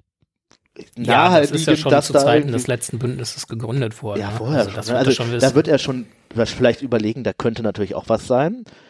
Er, Lorien ist auch ein heißer Tipp für einen Elbenring, würde ich mal sagen. Also vielleicht hofft er auch da irgendwie aber was zu das erfahren. Wichtigste, das fällt mir jetzt gerade erst auf, er geht davon aus, dass der eine Ring sich irgendwo im Umkreis befindet. Ja. So weiter er in den Osten gegangen wäre, desto weiter hätte er sich von seinem eigenen Ring entfernt. Äh, er weiß vielleicht nicht genau, wo er ist, aber er weiß, die werden den nicht äh, ganz in den Osten geschleppt haben. So weit ist ihm das ja bewusst. Und äh, somit ist er ihnen ja zumindest nahe. Das ist ein guter Punkt. ich finde Steffens Gedanken sehr gut, aber der Punkt mit dem Elbenring ist natürlich ein richtiger, äh, nicht Elben, dem einen Ring, ne? Ähm, weil, klar, das ist eigentlich ja das, was er hauptsächlich wieder haben will, offensichtlich. Und er wird schon, naja, also es könnte natürlich irgendwo in Gondor gelandet sein. Möglich, dass die Menschen das da irgendwie hingebracht haben. Nicht allzu weit weg. Es könnte von Gondor nach Arnor gebracht worden sein, was ja im Endeffekt auch so versucht wurde ist er zumindest auf dem Weg oder zumindest an Arno auch relativ nah dran. Vielleicht ist das auch einer der Gründe, weswegen der Hexenkönig später Arno angreift. Äh, über, äh, überlegt, überlegt. Oder er ist bei den Elben. Und da weiß er, es gibt eigentlich drei große Gebiete noch. Das ist Bruchtal, Lorien und der Düsterwald. Und alles ist nicht so weit weg. Ja, Lindorn mit Abstrichen, aber ja, und ein Man- Risiko man muss auch ein eingehen. Risiko Ja, eingehen. genau. Aber ich denke, er, er wird es ja auch spüren, er wird ja stärker. Also er Ja. wird sich in der Nähe aufhalten und er wird es ja auch merken, dass wahrscheinlich da ein guter Punkt für ihn ist, äh, um halt aus der Ferne ein wenig Energie abzuzapfen, sagen wir mal. Ja. Und das funktioniert ja offensichtlich. Mhm. Gar nicht so verkehrt. Also Dol Guldur kurz zusammengefasst gewählt, weil in der Nähe vermeintlich des Ringes, in der Nähe der verfeindeten Völker und Charaktere und äh, im Osten ist sowieso noch entsprechende Loyalität Ja, da. das ist, und er kriegt da einfach viel mehr mit. Das ist vielleicht einer der Punkte, weswegen auch zum Beispiel nicht im Gebiet von Arnor oder so, weil zum einen gibt es da halt noch Menschen, die noch Mhm. stark sind zu dem Zeitpunkt. Und er hat da natürlich, wäre er ja nur von Feinden umgeben. Äh, Ja, Im ja. Westen sind die Elben, im Osten ist Bruchtal, im Süden ist Gondor. Ähm, da macht natürlich dann Sinn, vielleicht zumindest eine Flanke offen zu, also geschützt zu halten mit dem Osten. Insofern, ja, ist vielleicht Dol Guldur echt deswegen die Wahl gewesen. Strategiegeist oder Ja, Strategeist. dass er ein guter Stratege ist, das wissen wir. Das hat er mehrfach bewiesen. Das stimmt und er scheint sich ja auch also wirklich da gut verschleiern zu können in Dol Guldur, weil, ne, wie eben angesprochen, bis dann jemand so wirklich drauf kommt, hey, Moment mal, das könnte halt doch noch irgendwie Sauron sein, das dauert ein Weilchen. Wobei man sagen muss, es ist ja eigentlich auch witzig, dass alle davon erstmal ausgehen, Sauron ist besiegt. Äh, genauso wie sie vorher davon ausgegangen sind, ja, Morgoth ist besiegt, es Ja. passiert nichts mehr. Ja, das Und kommt dann immer. kommt halt wieder irgendein Sie machen Böser. jedes Mal den gleichen Fehler. Und jedes Mal sind, also, und das sind ja Also Serien. Galadriel wusste, der ist damals nicht fertig gewesen und je nachdem, wie weit die Serie noch gesponnen wird, wird ihr auch wissen, der war damals noch nicht fertig. Aber also man sieht, äh, die Völker neigen dazu, immer wieder dieselben Fehler zu machen, auch wenn selbst die Elben ja exakt dieselben Elben sind. Also die lernen nicht aus ihren Fehlern. Sauron vielleicht schon. Ähm, Der lernt grundsätzlich aus allem. Ja. Bis zum Schluss. Auch nicht nur aus seinen Fehlern, ne? Das Auch ist den von den anderen, ne? Ja. Morgoth zum Beispiel macht ja vieles besser, was der falsch macht. Aber äh, das, Das Ähm, das war erstes. ähm, Anderes Thema. Aber nochmal, also es gibt ja durchaus einige, die davon ausgehen, dass Sauron noch irgendwie da draußen ist und die auch sich denken, na, ob der Ring wirklich weg ist, denn immerhin ist er nicht gefunden worden. Dann haben wir den großen ringkundigen Saruman, der im Weißen Rat sagt, ach, ich habe mich damit beschäftigt, der ist den Jordan runter oder den Anduin runter und ist jetzt im Meer. Wie schafft es Sauron eigentlich, sich so lange vor der Aufmerksamkeit des Weißen Rates, weil es gibt ja genügend Hinweise, dass da irgendwas ist, ähm, zu verstecken? Also ist der Weiße Rat da einfach komplett unaufmerksam oder ist Sauron da vielleicht auch wirklich gerissen? Gibt es wirklich Ja, so viele Hinweise? Na, aber so, man, was wir ja wissen, Thema, um nochmal, um äh, auf Zahlen zu kommen. Ähm, es ist beschrieben, 1500, nee, 1050 des dritten Zeitalters äh, fängt der Grünwand an, sich zu verdunkeln. Und da, wird der Düsterwald genannt. Schon ein, 50 Jahre später erfahren, erfährt der Weiße Rat, dass da hinten was passiert. Irgendwas ist da komisch an dieses Dol Guldur da hinten. Dann dauert das von 1100 des dritten Zeitalters noch 1800 Jahre, bis der Weiße Rat sagt, nee, der Sauron muss jetzt da weg. Ja. 1800 Jahre haben sie das Dunkle da hinten treiben lassen. Und da stellt sich die Entschuldigung. Frage, warum, ne? Aber Ignoranz. Ja. Also wenn ich doch weiß, ich jetzt persönlich jetzt weiß und ich mag die Person Sauron gerne, aber wenn ich jetzt so, so weiß, so ich wäre jetzt auf der guten Seite und weiß, der Kerl liegt am Boden, er röchelt aber noch. Alter, ich tritt da trotzdem drauf, damit er definitiv nicht mehr ist. Ja. Und selbst wenn es nur einer der Nazgul ist, wie sie ja anfangs vermuten, ähm, Ja. Gibt, also Dann vertreibe ja ich auch trotzdem was den. tun, ja. Ja. Äh, ähm, Weil da der eine Nazgul, der ja noch, äh, der ja dann äh, 1300 des dritten Zeitalters ja äh, Angmar gegründet hat, der Hexenkönig von Angmar, äh, das war ja dann auch wieder ganz ganz woanders. Das war ja gar nicht Dol Dol Guldur hat weiter vor sich hingebrodelt und Ja. gemacht und getan. vielleicht ist Und dann das kam weiter oben im Norden noch mehr Ärger von von dem Hexenkönig von Angmar. Also irgendwie haben die da so, ich sage jetzt mal 2000 Jahre lang komplett geschlafen. Ja, aber vielleicht ist das Aber ein Punkt, warum? warum das so gut funktioniert hat, weil er halt es auch immer schafft, andere Krisenherde zu schaffen. Sei es Angmar, dass Arnor angreift, seien es die Ostlinge, die Gondor angreifen, seien es die Drachen, die die Zwerge, also anscheinend brennt es ja immer noch irgendwo anders, so dass sich mit Dol Guldur vielleicht einfach, äh, dass die Leute gedacht haben, ja, dann lassen wir, das machen wir mal irgendwann, wenn wir Zeit haben, so. Ja, aber und da bin ich dann wieder bei den Waldelben aus dem Düsterwald, die sich in erster Linie für sich selber interessieren und ihren Wald. Und der geht da ja wirklich über die Äonen einfach zugrunde. Und ja, auch die werden mitkriegen, ja, hier ist mal was und da ist mal was, aber so richtig deren Bier ist das ja nie. Aber um deren Bier, also den Grünwald quasi komplett wieder zurückzuerobern und nicht komplett zum Düsterwald verkommen zu lassen oder so, kümmern die sich ja auch nicht. Also der Weiße Rat mit Ignoranz, einer gewissen Gemächlichkeit und überall ist irgendwie über die Jahrhunderte mal ein Brennpunkt am Start, kann man vielleicht noch irgendwie nachvollziehen, ähm, obwohl sie es das ja eigentlich die Charaktere sind, die es auf jeden Fall besser wissen sollten oder zumindest mal nachhaltig gucken sollten, worum handelt es sich denn da?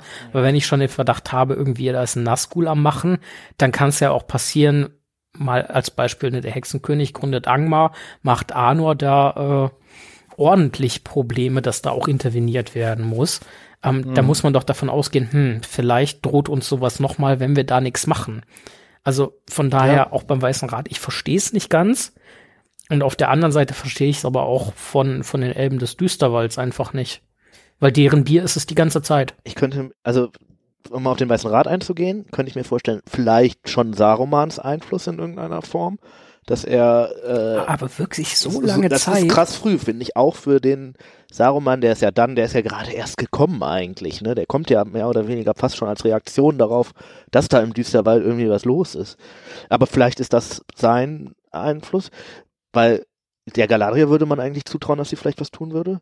Gandalf anscheinend auch, wobei der vielleicht zu dem Zeitpunkt auch erstmal so ein bisschen ankommen muss. Das wäre dann ähnlich wie bei Saruman vielleicht Warum ein bisschen macht früher. Elrond aber, aber, nichts? Genau. ähm, ist natürlich alles schon, ja, weil die Kraft scheint ja anscheinend da zu sein. Sie machen das ja 2000 Jahre später. Ne? Also haben sie zumindest den Eindruck, sie können ihn aus Dol Guldur vertreiben. Das wäre wahrscheinlich vorher auch so gewesen, weil Sauron wird ja eher nicht schwächer. Ähm, die Elben vom Düsterwald verstehe ich ehrlich gesagt auch nicht, muss ich sagen. Vielleicht reicht die Kraft einfach nicht oder sie nehmen das so als Naturkatastrophe hin einfach. Jetzt sind halt hier die Spinnen, dann gehen wir halt woanders hin. Ja, Also gut, das, das könnte, das finde ich eigentlich schon fast eine gute Erklärung, dass sie das als natürlich gegeben äh, ansehen und sagen, ja, okay, wir ergeben uns der Natur, aber Ja. Weil wenn sie wirklich davon ausgehen, dass das ein Nazgul oder sowas ist, dann würde ich ja schon gucken. Auf der anderen äh, Seite, äh, Thranduil hat ja genug gekämpft in seinem Leben.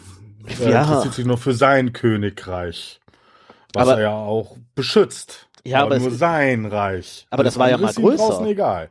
Also es, Ja. sein Reich schrumpft ja auch dadurch irgendwie. also es ist ja, Ja. sein Reich, das angegriffen wird im Endeffekt. Vielleicht ist er auch einfach glücklich, wenn er da bei sich in seinem noch verbliebenen Reich regelmäßig Wein zu trinken hat und fertig.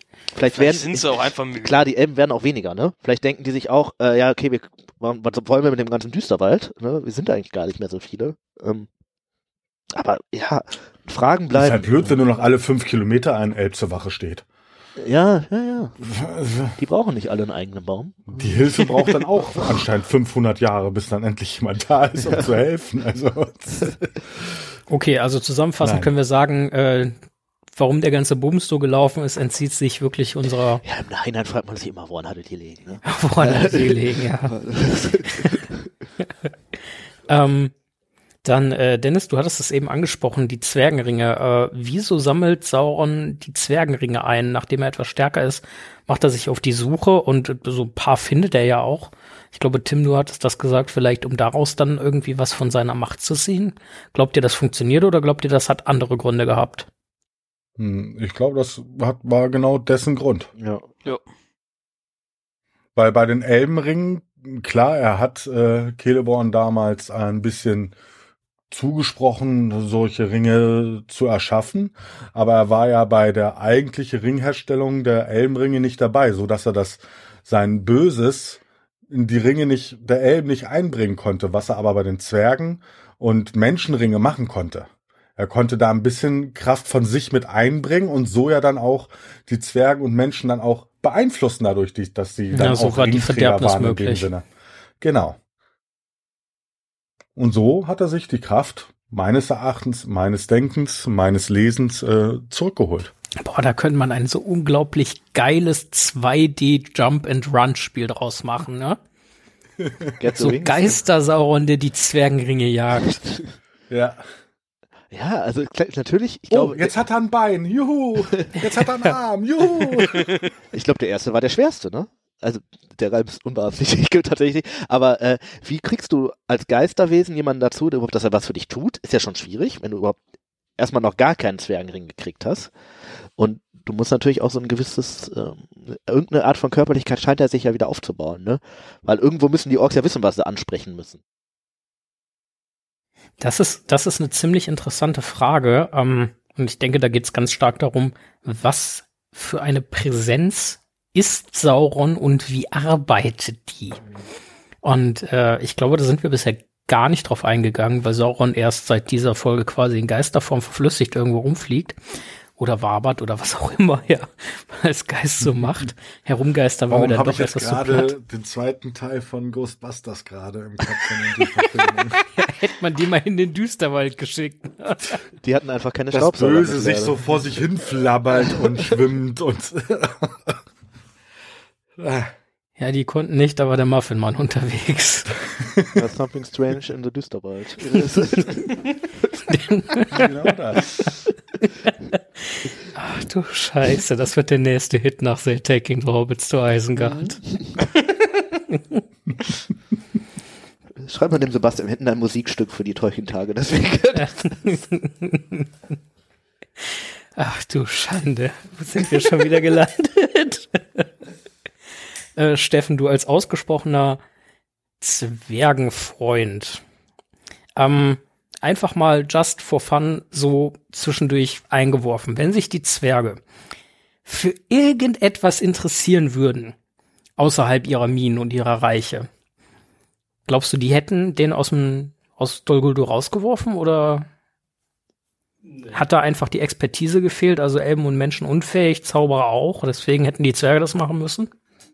Nee, ich glaube, ich glaube den Zwergen, also selbst wenn sie sich ein Interesse grundsätzlich gehabt hätten, warum? Also sie fühlen sich ja im ersten Gedankengang gar nicht bedroht. Äh, und außerdem denken sie sich ja, die Elben sind da, die Zauberer sind da, die können doch den, wenn die das nicht als Risiko ansehen, warum sollten die Zwerge da jemals ein Risiko feststellen? Was wäre gewesen, wenn da eine Mitri-Mine unter den Bergen von Dol Guldur gewesen wäre? Dann wäre die schon längst geplündert. Das ist Okay. ja wohl klar. Hm. Weil die Elben brauchen ja noch ein bisschen was zum Ja, ja, Strahlen. die Elben schwinden sonst. Ja. Könnte diesen komischen, haarigen Zwerg da mal bitte den Met wegnehmen? Der hat da irgendwelche Geistesvorstellungen gerade. Als ob sich Mithril so einfach klauen würde unter, unter dem Dolguldur. Ich glaube, ich sag dir. Ha- Hast du mal versucht, ein Mitri-Met zu machen? Ähm, Ein Ein silbernes machen. Gefühl auf der Zunge. Wäre sehr arsenlastig. Oh. ja. Ja gut, aber in kleinen Dosen. Ein Äh, bisschen man- Arsen hat noch keinen ja, umgebracht. genau. Das geht hier in die völlig falsche Richtung. ähm, gut, wunderbar. Zwergenringe haben wir abgehakt. Jetzt passiert ja Ironisches. Also irgendwie Sauron schafft es ja immer wieder letzten Endes dann nach Mordor zurück. Ähm, Home sweet home. also wie, wie gelangt der, erstens, wie gelangt der dahin und zweitens, wie schafft das dann, das Land quasi wieder zur Festung zu gestalten, da wieder Orks ohne Ende zusammenzuziehen, böse Menschen etc. Ich glaube, er wartet einfach lang genug. Er wartet, bis Bis Gondor, seine Kräfte lang genug waren. Genau. Also wieder stark genug waren. bis er stark genug ist, dass, weil in dem Moment, wo er nach Mordor zurückgeht, ist ja alles klar. Dann wird, würde im Prinzip jeder, der kann, versuchen, ihn sofort zu vertreiben. Aber er wartet, bis der Weiße Rat im Endeffekt auseinandergebrochen ist, weil Saruman Saruman ist, bis Gondor so schwach ist, dass sie eigentlich da gar nichts gegen tun können und die Elben auch komplett geschwunden sind. Und in dem Moment nimmt er das zurück. Er, ja, da lässt sich jetzt drüber streiten, hat er schon eine Ahnung, dass der Ring wieder gefunden wurde? Ha, weiß ich nicht, ehrlich gesagt. Könnte mir vorstellen, dass er da zumindest vielleicht ein gewisses, ja, vielleicht Gerüchte gehört hat. Was war eigentlich mit Bilbo und ne, warum war da eigentlich auf einmal dieser Hobbit unsichtbar da am, am Berg oder so? Oder er merkt einfach, dass er benutzt wurde, der Ring, über Gollum in seiner, weiß ich nicht, Höhle ohne Empfang hinaus. Ähm, aber er wartet wirklich einfach auf den Moment, wo er das tun kann, ohne dass er gestoppt werden kann. Weil in dem Moment kann da keiner was gegen machen. Es gibt keinen. Der Ring hat immer Empfang. Ich will so einen Ring haben. Kein Funkloch mehr. Ja, es ist auch nicht immer gut. Manchmal will man auch nicht erreichbar sein. Also außer man ist jetzt der Ring und Sauron, so, das ist vielleicht eine andere Form der Beziehung. Aber das, Nun ist es ja jetzt so, dass wir langsam Richtung, ja, die Zeiten oder die, die Crunch-Time im, dritten Zeitalter, würde ich fast sagen, kommen. Also das, was uns gerade aus dem Hobbit und dem Herr der Ringe auch bekannt vorkommt. Ähm, und ja, der Ring wurde ja von Smergol gefunden. Vielleicht hat Sauron das auch mitbekommen. Dann hat er das in seine Höhle ohne Empfang getragen. Und dann hat Bilbo diesen Ring gestohlen. Andere sagen dem Glücksspiel gewonnen, aber andere auch fairer Wettkampf. war auf jeden Fall nicht ganz legal. Manche Leute sagen halt auch einfach gestohlen und trägt den dann ja 60 Jahre oder so mit sich, mit sich und dann kriegt Frodo diesen Ring. Was weiß Sauron von Frodo? Weiß Sauron überhaupt was von Frodo? Weil letzten Endes, er schickt ja dann seine Reiter ins Auenland, nachdem er Gollum gefunden hat. Ist wirklich Gollum der entscheidende Faktor hier? Oder hat er davor vielleicht schon irgendwie mitbekommen, dass da der Ring irgendwie gewandert ist? Weil der lag ja lange im Anduin, dann im Nebelgebirge, das ist ja so bei Dol Guldur erstmal um die Ecke, dann und dann später von, von Mordor zum Auenland, das ist ja doch irgendwie eine Strecke, ne? Also direkt Frodo? Nein. Das hat er nicht gewusst. Das Einzige, was er wirklich nur von, von Gollum mitgekriegt hat, ist, sind halt zwei, zwei, zwei komische Wörter, ne? Äh, Auenland und Beutlin. Mehr nicht. Er weiß ja noch, vielleicht noch nicht So. mal das Hobbit, ne? Das ist ja. Richtig. Ja. Er weiß nicht Hobbit, weil das gab's früher nicht. Und äh, Auenland ne, ist jetzt ja auch eine relativ neue Erfindung. Wo ist das Auenland? Genau. Das ist. Also, äh, erst, ich habe noch ein paar Hottakes für heute, aber erste Hottakes, wahrscheinlich sein Hauptproblem, dass er nicht weiß, wo das scheiß Auenland ist.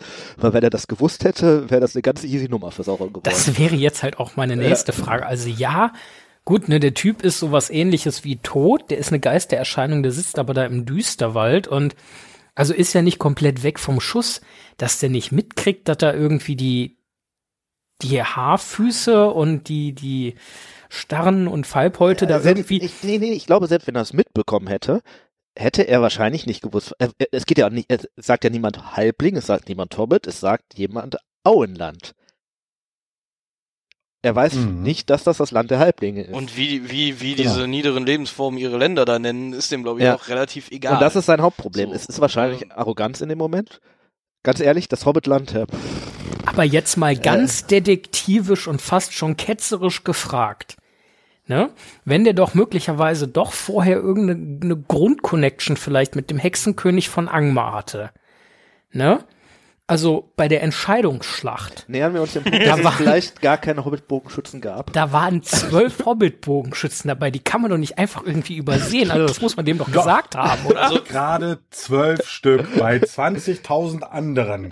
und Sorry. vor allem Hobbits. Hobbits sind dafür bekannt, dass man sie übersieht. Ja. In euren Augen könnten sie wie Kinder sein. Vielleicht hat, vielleicht Ja, hat er aber gedacht, die bewaffnet. Menschen haben die Kinder geschickt. Ja, dann hätte ich mich aber gefragt, welche äh, normale Erwachsenen-Armee lässt Kinder auf eine, auf eine Schlacht zu? Mit Orks? Ich- Wahrscheinlich, was hoffentlich keine. anderes. Äh, Aber, aber, Dass wir Orks das machen, das ist was völlig anderes. Aber ja, aber ist das dann so absurd für ihn? Also ich bin mir da nicht ganz sicher. Aber auch Es ist Sauron, dieses, ungewöhnlich. dieses, Ist schon dieses, ungewöhnlich. dieses Ja, ja. Genie, dieser Mächtige des Bösen da, und der hat die Karten nicht am Start. na, er hat vielleicht alte Karten, Also wo ja, das, Auenland ja, noch gar nicht aber drauf ist. das Auenland ist ja zu dem Zeitpunkt doch schon eine Weile da und Ja, ja. gut, nicht so viele wissen darum, weil das halt auch so ein Stück weit in Vergessenheit gerät, aber, aber so gar nicht. Ja, aber, aber selbst, also selbst viele aus den Menschen, die ja auch Handel überall treiben und eigentlich die, das verbreitetste Volk zu dem Zeitpunkt ist, selbst die wissen ja nicht mal, wo, wo das Auenland ist oder was das ist, ob das überhaupt existiert. Das stimmt schon. Und fieserweise verrät Saruman ihm auch nicht, wo das ist. Und ne? es gibt auch keinen Grund, das Auenland zu kennen. Die haben keinen großen Export. Da ist jetzt nicht so, dass du da irgendwas herkriegst und so. Und, und ich muss dann noch mal kurz was sagen.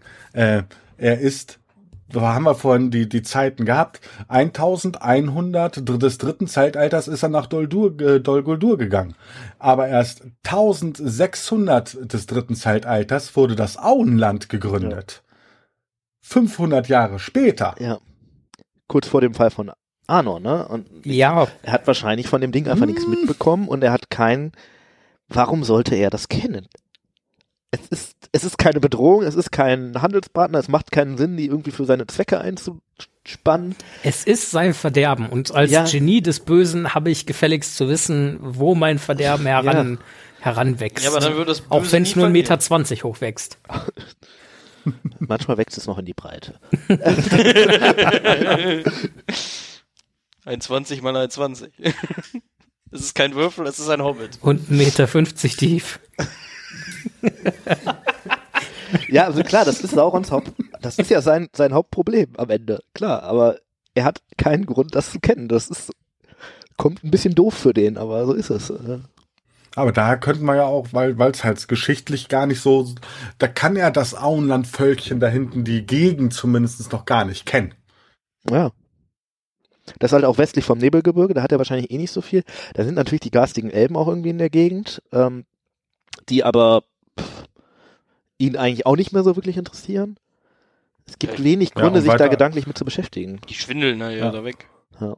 Und weiter Richtung Westen als die Mückenwassermoore, wo sie ja damals dann äh, äh, den, den, den, äh, nicht Elendil, hier, sein Sohnemann, Isidor. Isildur. Isildur, wo sie ja dann Isildur in den Mückenwassermooren äh, erdolcht haben, wo ja dann der Ring ja verloren gegangen ist. Ähm, weiter westlich sind die ja gar nicht gegangen, was das angeht. Hm. Woher sollen die wissen, was da hinten noch alles ist? Also Sauron wird bekannt sein, dass da Landmasse ist, aber Ja. wie man das gerade nennt, Genau. ist dem egal. So. Für den ist das alles noch Lindon und Arnor. Ja, wahrscheinlich. ja. Elbengebiet. Und es ist noch- das ist vielleicht noch mal der letzte Punkt. Er hat sich mit Arno halt gedanklich schon beschäftigt, hat das platt gemacht und hat da vielleicht einfach einen Haken dran gemacht. Erledigt? Kann sein. Und Schluss genau aus. genommen ist das Auenland ja eigentlich auch zu Arnor dazugehörig. Ja. Und Arno ist zerflügt, da hat er überprüft, da ist kein Ring gewesen zu dem Zeitpunkt. Laufen vielleicht noch so ein paar her, her, herbeigelaufene Gestalten rum, aber Ja, mein Gott. Gut. Dann tatsächlich sind wir angekommen. Ähm, wir haben auf Instagram zwei Fragen gestellt und mehr gibt's vom Tim. Ja, ähm, der Simon hat euch das ja auf Instagram schon vorgestellt. Wir dachten, wir bringen mal hier so ein bisschen noch unsere, nennt man das Community, unsere Orks, äh, nenn es wie, wie du willst, äh, ein. Ähm, Nenn dich, wie du möchtest. nenn, nenn, come as you are. Ähm, wir haben zwei Fragen an euch gestellt, ähm, die ihr auch ganz fleißig beantwortet habt. Wir haben hier ein paar Antworten rausgesucht. Ähm, die erste Frage war, was ist eigentlich Saurons größter Fehler gewesen? Da haben wir ja eben schon so ein bisschen drüber ähm, gesprochen und wer Aufmerksamkeit, äh, aufmerksam zugehört hat, wird merken, dass ich auch meine Hot Takes schon so ein bisschen in die Richtung gelenkt habe. Daher ähm, willkommen, es schließt sich der Kreis. Aber auch da gab es ein paar Antworten, die ich euch jetzt vielleicht einfach mal vorlese. Vielleicht wollt ihr ja was dazu sagen, sonst auch nicht. Aber die erste Antwort auf die Frage, was war Saurons größter Fehler, ähm, finde ich persönlich vielleicht gar nicht falsch. Aber ähm, Sauron hat nicht daran geglaubt, dass die freien Völker den Ring zerstören möchten. Wahr oder unwahr? Was würdet ihr sagen? Das kann man auf jeden Fall als sehr großen Fehler sehen, dass er in seinem Denken und seinem Weltbild dann tatsächlich so eingeschränkt ist, nicht auf die Idee zu kommen, dass man eine so große Macht wie letzten Endes ihn dann lieber zerstört, als sie zu besitzen. Also ich gehe damit d'accord, das ist mindestens ein kapitaler Bock ähm, und vielleicht auch wirklich sein übelster Fehler. Die, die zweite Antwort, die wir bekommen haben, passt dazu nämlich auch sehr gut. Nämlich das äh, kommt eigentlich von gar keinem Zuhörer, sondern vom lieben Nils, der heute leider verhindert ist. Aber er hat uns auch eine Antwort geschickt, nämlich er sagte, sein größter Fehler war, den Schicksalsberg nicht zu bewachen. Das geht ja in dieselbe Absolut, selbe Ecke eigentlich. Wenn er davon nicht ausgeht, dass es zerstört werden kann, bewacht er auch den Schicksalsberg nicht. Ne? Das wäre der einzige Grund, warum du ihn bewachen solltest, weil du davon ausgehst, das ist. Ne? Genau. Äh, zwei habe ich noch. Dritte Antwort. Kommt vom lieben Christian. Den, äh, liebe Grüße an der Stelle. Und da war seine Antwort, der größte Fehler Saurons, jetzt kommt eine interessante Theorie, äh, war nicht zu warten, bis alle Elben Mittelerde verlassen und erst dann loszulegen. Also einfach warten, bis die Baumkuschler weg sind und dann ab dafür. Boah, das finde ich total gut. Christian, was für ein äh, raffinierter und durchtriebener Gedanke. Ich bin gleichzeitig begeistert und schockiert. Weil ganz ehrlich, die Elben haben ja bisher, also ab nach dem letzten Bündnis haben die Elben ja komplett drauf geschissen. Und klar, die beklagen sich dann, ja, Sauron wird stärker und alles. Auf der anderen Seite, das ist ja auch nicht mehr unser Bier. Wir verlassen diese Gefilde. Also das ist Aber auf der anderen ein Seite ist, Punkt. sind die Elben wirklich so der große Einfluss? Zumindestens was den, was den Rat und das Know-how angeht. Das muss man ganz klar sagen. Militärisch mit Sicherheit zu dem Zeitpunkt nicht mehr. Aber im Endeffekt die Initiative, dieses Ding zu zerstören, kommt ja sehr klar von Elrond aus. Und mit äh, ihm und Galadriel sind da ja auch zwei, die sich da durchaus bemühen, dass das Unternehmen irgendwie gelingt. Und gut, Gandalf ist kein Elb, sondern ein Istar, ein Maiar, der da so quasi der Dritte im Bunde ist. Also ich finde den Punkt echt gut. Weil ich glaube ganz ehrlich, gegen, also Mordor hätte der lecker, locker militärisch gehalten. Genau da ist ja der Punkt. Äh, er wird zum Handeln gezwungen in dem Moment, wo der Ring auftaucht. Nicht in dem Moment, also er hätte ja warten können, das wäre ihm ja sogar wahrscheinlich völlig egal gewesen. Aber äh, in dem Moment, wo der Ring auftaucht und er davon ausgeht, dieser Ring wird jetzt gegen ihn verwendet, muss er ja davon ausgehen, dass er äh, nicht mehr die Option hat zu warten. Und der Ringträger flieht nach Bruchtal und Lorien, ne? Wenn Mhm. die nicht da gewesen wären, wäre es ein bisschen schwierig für den armen Frodo geworden. Aber ich finde den, ich finde Also ich finde den Punkt auch, also an Saurons Stelle hätte ich es wahrscheinlich auch so gemacht, wenn ich gekonnt hätte. Ne? Ich glaube tatsächlich, der Punkt, er kann nicht anders, ist der, der entscheidende. Er kann schon anders. Ich bin immer noch dabei. Also ja, ich verstehe, dass er so handelt, aber so, es ist schon ein wenig überstürzt. So Motiv verstehe ich, keine Frage. Äh, okay, und letzte Antwort, die ich noch gerne vorstellen würde zu dem Thema, was war Saurons größter Fehler, ist, jetzt kommt was, das eröffnet eine Riesendiskussion, aber wir halten das kurz. Ähm, Saurons größter Fehler war, seine Macht an den einen Ring zu binden. Er hätte sie woanders konzentrieren sollen. An den zweiten Ring. Zum Beispiel an den zweiten Ring, ja. Mhm. Ich wäre tatsächlich, wenn ich da mal drauf antworten darf, eher Team, eigentlich ist das sein großer Trumpf. Das ist nämlich das, was aus Sauron, aus so einem kleinen, sagen wir mal, Helfer von Morgoth, wirklich den größten dunklen Herrscher macht. Das ist der eine Ring, Den Herrn der Ringe? den Herrn der Ringe. Ähm, insofern würde ich eher sagen, das war eigentlich eher so sein Schlüssel zum Sieg, der leider nicht geklappt hat. Aber ohne Ring wäre Sauron nicht Sauron geworden. Da wäre er spätestens tot, nachdem er ertrunken. Genau, ohne Ring wäre Sauron vor Numenor ertrunken. Er hätte natürlich jetzt eine Kette machen können oder ein- eine Krone oder irgendwie sowas, ne? Aber äh, ich wäre fast eher dabei. Der Ring ist Saurons größter Trumpf. Ja, würde ich auch so unterschreiben. Dennis? Definitiv. Ohne den einen Ring wäre schon längst vorbei gewesen mit ihm. Und wie wir ja schon bewusst ge- gesagt haben, er hat zwar seinen einen Ring verloren, aber er war immer noch da.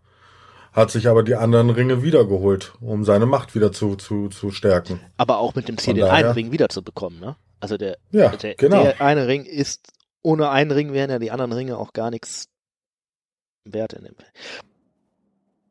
Und an der Stelle möchte ich dann noch ein etwas ausführlicheres Feedback hier äh, einmal vorstellen. Ich teile das in zwei Hälften, weil es auf beide Fragen antwortet. Zum ersten. Saurons größter Fehler war zu glauben, alles zu kennen und dabei das Unscheinbarste zu übersehen. Er hat sich auf seine Macht verlassen und nicht an die Liebe und Verbundenheit gedacht, die so stark ist, dass sie selbst aufopfernd für eine gesamte Welt sein kann.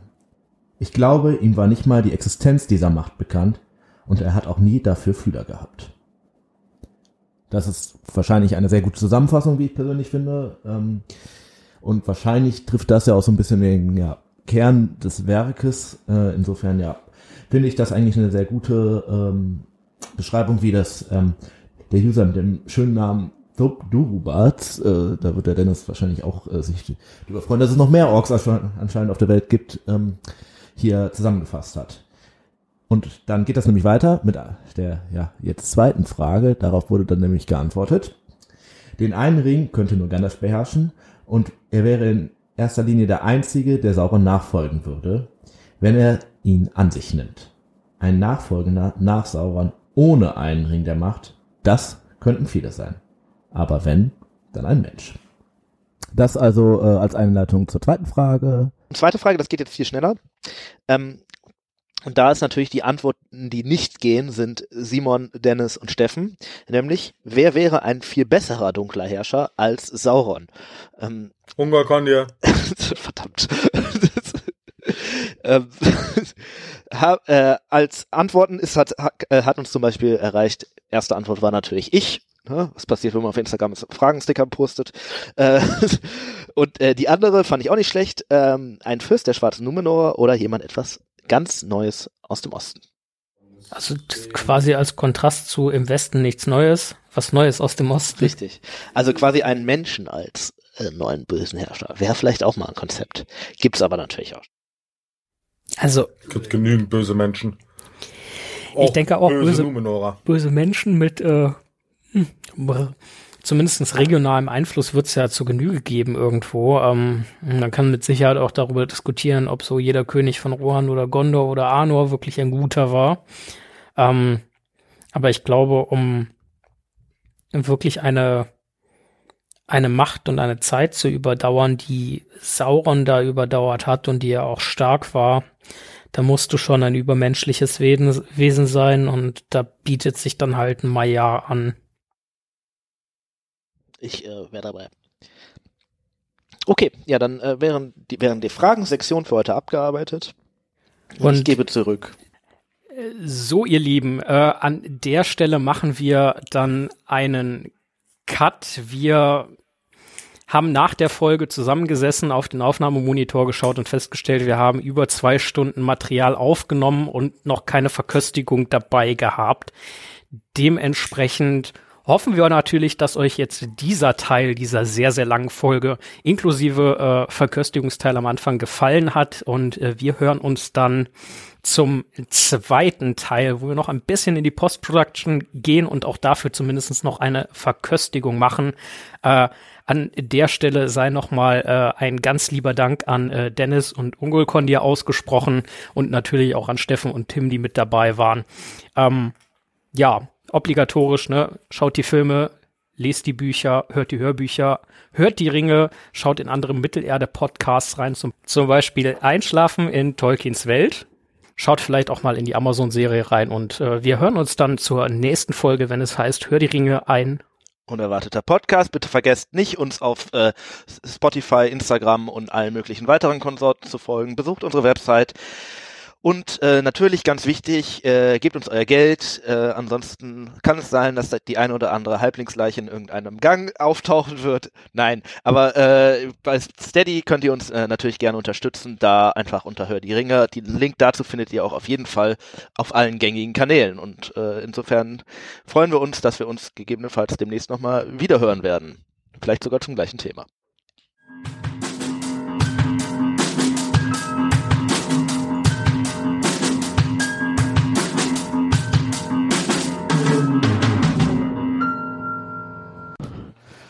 Der Zwerg hat das Wort. Warte, mach mal da Licht an. Nein. Man ja, hört den Zwerg nicht. Ja, danke. Wie, du hörst mich jetzt nicht mehr? Doch, jetzt, ja. jetzt schon. So. Also ich mach, ich mach jetzt diese Box auf, ne? Ich habe ein bisschen Angst. Aus Mordor, ne? Die müsste direkt aus Mordor kommen, ja. Ja, die Mordor-Box. Oh. Ist ja auch extra schwarz gehalten für euch Jungs. Verpacken tun sie gut in Mordor. Uiuiui, ist das gut verpackt. Aber auch Sauron ist ja so ein Verpackmeister gewesen. Der hat sich ja, ja auch irgendwie ein paar, paar, Jahrzehnte da in Dol Guldur verpackt. Äh, könnte das sein? Ah. ah. Schickes Etikett. Das äh, sieht aus wie Met. Würde ich jetzt Eine sagen. Flasche ohne Etikett. Da freue ich mich am meisten drauf.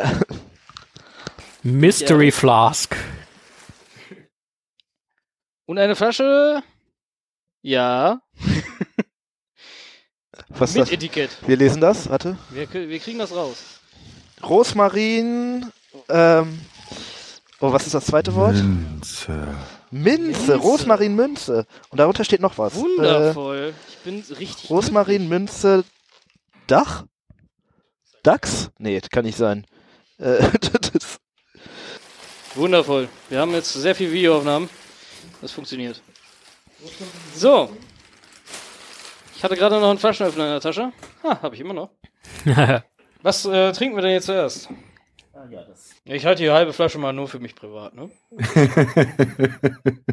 ich alles nochmal sagen müssen, oder? Lächerlich. Nein, du musst es schneiden. Ah, ihr könnt, wir können nicht alles zusammenschneiden. Wir nicht, aber du schon. ja, dann, ähm, Aber ich, ich.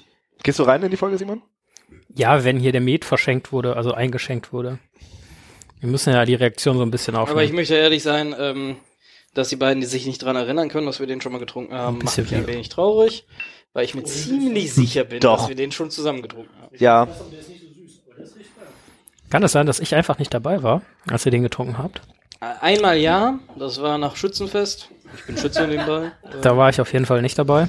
Und einmal haben, hab ich den nochmal rausgehauen. Wann war das? Ah, ich kann mich nicht erinnern.